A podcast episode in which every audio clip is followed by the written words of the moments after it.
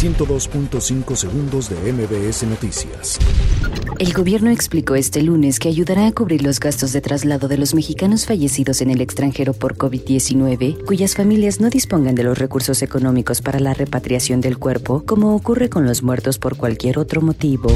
La Secretaría de la Función Pública confirmó que su titular, Erendira Sandoval Ballesteros, dio positivo a SARS-CoV-2 el pasado lunes 20 de abril de 2020, aunque se encuentra en excelente estado de salud y sin síntomas graves. La Asamblea Nacional de Médicos Residentes informó que el Juzgado Segundo de Distrito en materia administrativa de la Ciudad de México concedió la suspensión de plano para que las autoridades encargadas de la red de hospitales otorguen, doten y entreguen el equipo de protección personal.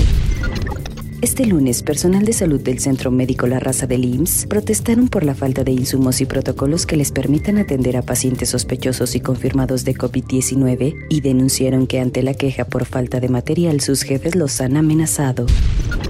El peso reportó una apreciación de 1.06% respecto al cierre del tipo de cambio del pasado viernes. De esta manera, el dólar al mayoreo en el Banco de México terminó en 24.8620 pesos por dólar. El Instituto de Seguridad y Servicios Sociales de los Trabajadores del Estado repartirá 32.222 créditos por un monto de 1.814 millones de pesos en beneficio de trabajadores, pensionados y jubilados, informó su director general, Luis Antonio Ramírez Pineda. El presidente de la Suprema Corte de Justicia de la Nación, Arturo Saldívar Lelo de la REA, informó que el alto tribunal seguirá sesionando en forma remota durante el mes de mayo.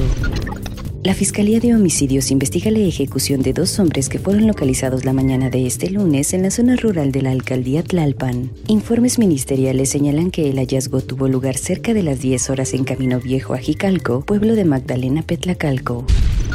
El jefe de la Organización Mundial de la Salud advirtió el lunes que la pandemia del nuevo coronavirus está lejos de terminar y dijo estar profundamente preocupado por el impacto de la interrupción de los servicios de salud normales, especialmente en los niños. El presidente de Estados Unidos, Donald Trump, dijo este lunes que China podría haber detenido el coronavirus antes de que se expandiera por el mundo y reveló que su gobierno está llevando a cabo investigaciones serias sobre lo sucedido. 102.5 segundos de MBS Noticias.